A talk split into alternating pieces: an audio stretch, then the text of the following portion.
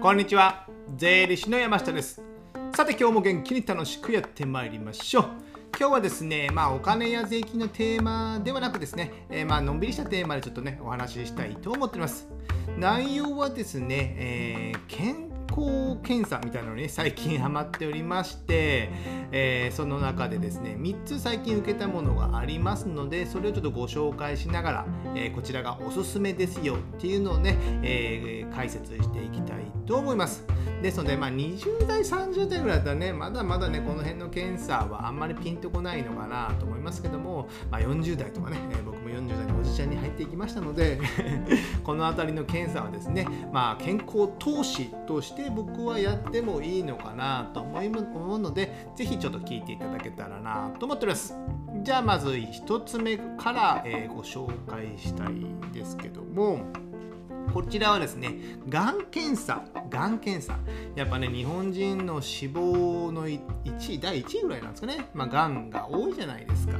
ですので、やっぱがんはね、えー、皆さん気になる病気だと思います。病気なのか分かんないですけど、病気ですよね。ですので、まあ、事前に、えー、調べておけば、えー、事前に発見すればか、えー、っていうのはやっぱね、えー、最近はもう治って、えー、完治できるみたいな感じになりますので、これをね、事前に早く知ること、これがね、僕大事なのかなと思ってます。まあね、仕事の話で言うと、僕もね、え、まあ、数字の仕事、お金の仕事をしておりますので、こういったお金や数字の部分をすぐにえー、予想できるある程度予想できる範囲もあるのでそれを知っておくことで何かしら対策ができる、まあ、それも健康検査の一つかなと思っておりますのでこのがん検査ね、えー、一つご紹介するんですけどもそのがん検査はですね、えー、線虫がん検査。線虫がん検査。って皆さん聞いたことありますか？えー、N ノーズって言ってですね、アルファベットの N ですね、N ノーズっていうですね、ところがありまして、あのーがどういう検査かというと尿ですね。尿一滴からがんの検査ができるということで、えここ数年話題になってなんか九州大学福岡のどっかがね、えーえー、発見したというかね調べたんですけどもこれがですね尿を、えー、尿のなんか線虫でいうのがいるんですかね虫みたいなのがね。虫みたいなのが、えー、その中にがんの、えー、なんかがあればそれに線虫が寄っていくか逃げていくかどうかわかんないですけどもそんな感じで尿だけで検査ができるがん検査ができるっていうのでですね話題になったもので僕もね今年の初めぐらいかな受けたんですけどもでこれですね、えー、1回の料金が1万2500円ということでですね、えー、書いておりましてもう自宅にいながらもうね、えー、尿だけを取ってそれをね、まあ、尿を、えー、取ってそれを冷凍してかな冷凍するか、えー、冷凍してそれをあの昔はね僕の時はその検査するとこに持ち込みしてたんですけども今はねちょっと今ホームページ見てみると全国どこででもなんか冷凍したものを取りに来てもらえる？のかな？そんな感じになってみたいなので、えー、かなり楽にできて金額も税込みで1万2500円ということで、えー、調べることががん検査ができます。ですので、まあ、これぐらい1万2500円ぐらいであればですね、まあ、楽なのか、そんな大した金額、大した金額っていうわけじゃないですけど、これでね、がんが発見されて、早期治療して、がんが治ったということであればね、えまあ、安い投資かと思うので、ぜひやっていただきたいんですけども、これですね、えー、僕もやった結果なんですけども、その結果報告書っていうのがですね、えがんのリスクが低いと高いっていうね、まあ、メーターみたいなのがあってそれにどの程度高い低低程度なのか低いのか中ぐらいなのか高いのかっていうね、えー、それのリスクだけがあってどのがんが低いのか高いのかっていうのは何も書いてないんですよ。僕がですねなんとですね中よりもちょっと高い。中の上ぐらいだったんですよ。リスクのがんリスクがですね。これって結構不安になるじゃないですか。なので僕年末あ年始今年の初めぐらいに検査を受けて春ぐらいにもらったのかな検査結果を。で、えー、ちょっと高かったからちょっと不安になってましたもんね で僕のところには専門医による検査診断を受けることをお勧めしますって書いてあるんですけどもこれってね不安だけが増してね、えー、なんか意味がないかったのでちょっと不安だったのどうしようかって悩んでたところですね次の2つ目の検査のですね、えこれもね、がん検査なんですけども、これがですね、メタロバランス。メタロバランス、MB って書いてですね、メタロバランスっていうんですけど、がんリスク、がんリスク、えー、スクリーニング検査っていうのがあってですね、これね、検査方法は、まあ、病院に、まあ、これですね、提携してる、なんか提携してる病院に行って、そこでですね、採血されるんですよ、採血。採血してもらってそれをまあ期間ある期間に送ってで後日郵送でですね検査結果が返ってくるんですけどもこれがですね、えー、いろんな男性だとがん6種類とかですね、え、何があるかな大腸胃肺肝臓膵臓前立腺とかですね。で女性だったらまあ他に乳がんとかいろいろあるんですかね。そういったのね女性特有のがんの検査も、えー、同時に検査できてこれはね料金1万6500円なんですけどもこれはですねこの大腸でどれだけリスクがあるよ。胃で胃がんでどれだけリスクがあるよ。膵臓がんでどれだけリスクがあるよというとねこれがグラフになってるんですよ。なんでそのさっきの N ノーズ線虫がん検査っていうのはリスクが低いか高いか中ぐらいか、まあ、どれかぐらいの なんかよくわからない。低いだったらまあ安心じゃないですか。でも僕みたいに中の上って微妙っすよね。怖いっすよね。じゃあどこを調べればいいんだ？じゃあいいから肺から大腸から全部検査していったらですねなかなかお金もかかる。ね、大変だと思うのでこれですね、えー、こっちのメタロバランスの方が僕はねいいんじゃないかなと思ってます。料金はまちょっとは高いですけども1万6500円ぐらいであればいいと。で、えー、後日1ヶ月半ぐらいで送られて帰ってきましたかね。でして、えー、これがですね僕がねその中で見てみると大腸ですね。大腸がんが、えーまあ、ABC ABCD っていうのがあるんですけども、えー、B にちょっと入ったぐらい。A が一番リスクが少ないってことですね。で D が一番高いってことなんですけど B のちょっと入り口ぐらいが大腸がついてた。で胃がんが A の真ん中ぐらいであとその他はほぼほとんどないみたいなね感じだったので、まあ、大腸と胃、まあ、胃と腸がねやっぱね僕は悪いのかなと思います。なぜかというと僕3年4年ぐらい前からですね、えー、大腸の内視鏡検査をしてですねその時に見つか38か9ぐらいかな。その時に初めてしたんですけどもその時にね3つか4つほどポリープがあったんですよ。大腸の中ですねでそれを調べてみると、えー、まあそのうちの2つぐらいはですね、まあ、10年ぐらいしたらね大腸がんになる可能性があった、えー、ポリープだったんですよね。ですので、まあ、そのまましておいたら、まあ、560ぐらいには大腸がんになってた可能性があるんですよ。ですので、まあ、先生、そこの先生曰くですね、まあ、あなたは、山下君は、まあ、大腸のそのポリープができやすい体質まあ僕肉とかね油物も若干多いので、まあ、この辺りのね、えー、あの食事も見直さなきゃいけないんですけどもこの食生活とかでやっぱ大腸まあ胃とかもですかね若干そのがんになりやすいというかですね、えー、体質などもあるので、えー、その辺を気をつければいいということでこのねメタローバランスが分かったということなので、まあ、大腸と胃だけであればですねこれは毎年内視鏡で検査していればですね、まあ、ほぼほぼ大丈夫ほぼ大丈夫というのは万が一そのポリープや何か胃に何かがあってもその時にね、えー、取ってもらえばもうがんにもならない。ですのでここはね、まあ、毎年これまでもやってたんですけども、えー、これまこれ今後も、えー、毎年やっていこうかなと思うことだったんで、えー、皆さんもね一度ね、まあ、30代に向いて35過ぎぐらいの方とかですかね、えー、とかであればねこのメタロバランスっていうのをね概要欄にリンク貼っておきますので一度ねやってみてここでね、まあ、自分のね体調というかどれがリスクが高いのかって知っておくだけでもじゃあ胃が高いのであればピロリ菌の除去をするのかピロリ菌の検査査をするとかですね。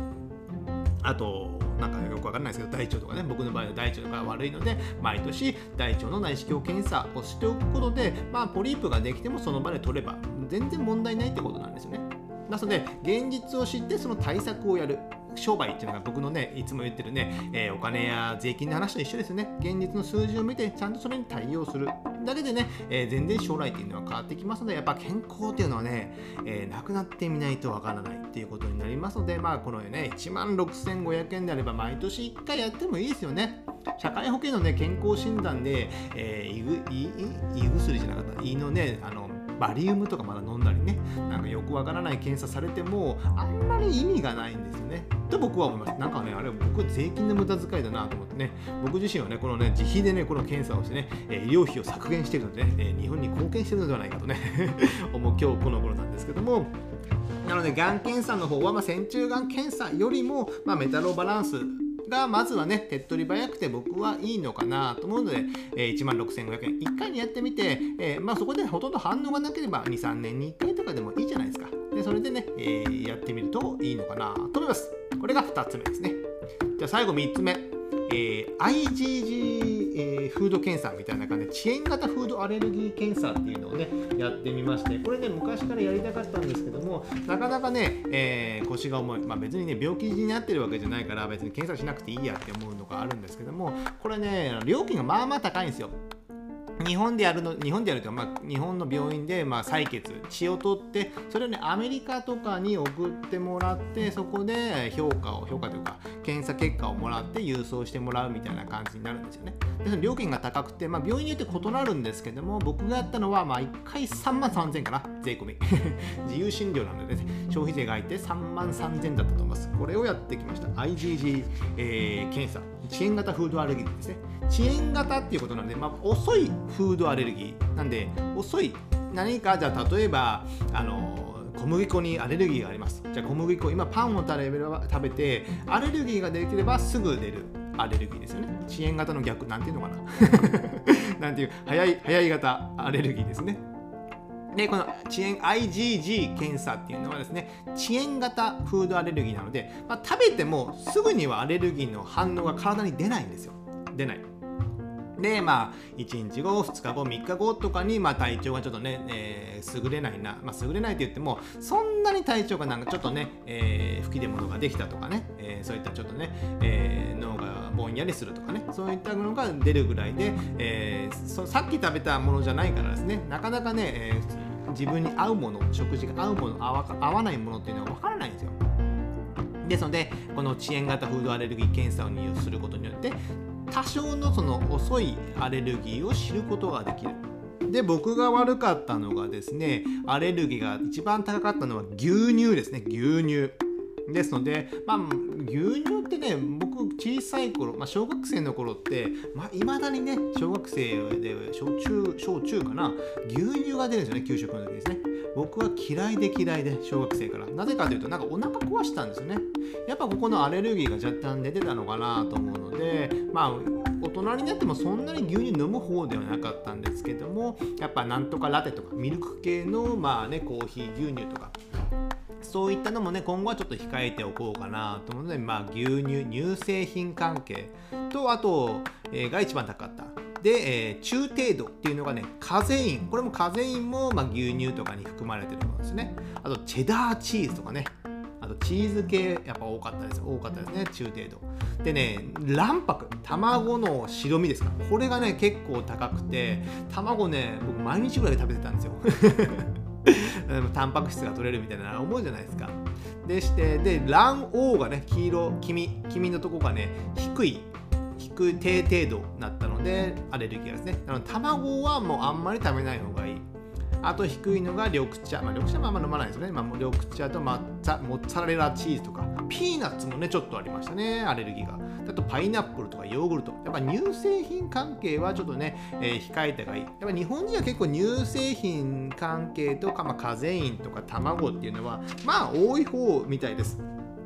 ですのでこの辺とかを食べなければある程度体調が維持できるんですよね。で小麦とかはね僕はあんまりほとんど反応しなかったので、まあ、そこら辺は貯めてもいいんですけどもまあまあ今最近はグルテンはある程度抜いてますけどもこの乳製品の卵っていうのは結構皆さんアレルギー多いかと思うのでまあできたら減らす方が僕はねいいのかなと思います。結構多いみたいですやっぱ。でこれらってその大腸がんとか胃がんのところにね影響しやすいのかもしれませんのでちょっとこの辺を抜いてですね今後ね、えー、や生活していこうかなと思うのでまだね、えどれだけ成果が出たわけではないんですけどまあ悪くはないですね。ね、卵とかだったら、まあ、たまにね、料理の中に入っていますけど、それぐらいは食べますけども、えー、昔はね、ゆで卵をね、1日2個とかね、つまみ代わりに食ってることもありましたり、つまみのね、えー、なんか、うずらの卵とかね、味付けしたやつがあるじゃないですか。ああいうのね、好きでね、食べてましたけども、この辺はちょっとやめてみようかなと思います。またね、えー、お酒、休館日とか作ったり、アプリ、あ、サプリとかね、もう新たにちょっと新調しましたので、この辺でちょっとやりながら、もうちょっとやってみようかなと考えております。ですので、皆さんもアレルギーがないと思ってもですね、こういった遅延型でですね、えー、本当は体に合わないものを食べている恐れがありますので、一度ね、ちょっと料金は高いですけども、調べてもらって、そこね、一旦クリアしておけば、知っておけば、やっぱね、えー、それを、え対策するだけっていうことになるので、ぜひね、えー、自分を知るっていうことは非常に大事なのかなと思ってます。最後ですね、えー、その他毎年やってることは、まあ、大腸がん検査、あのさね、さっきの胃がんとかですね、胃の内視鏡検査、大腸内視鏡検査、あと、ね、昔話した B スポット治療ということですね。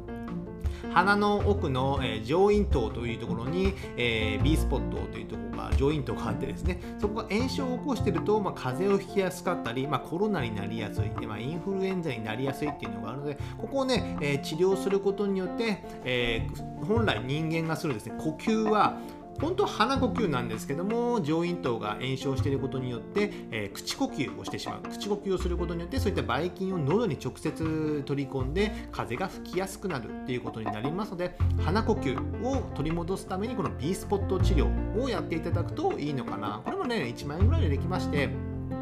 あと定期的にね、えー、通えばいいですので、2、3000くらいできるのかな。でそれもこれは毎年やってることですね。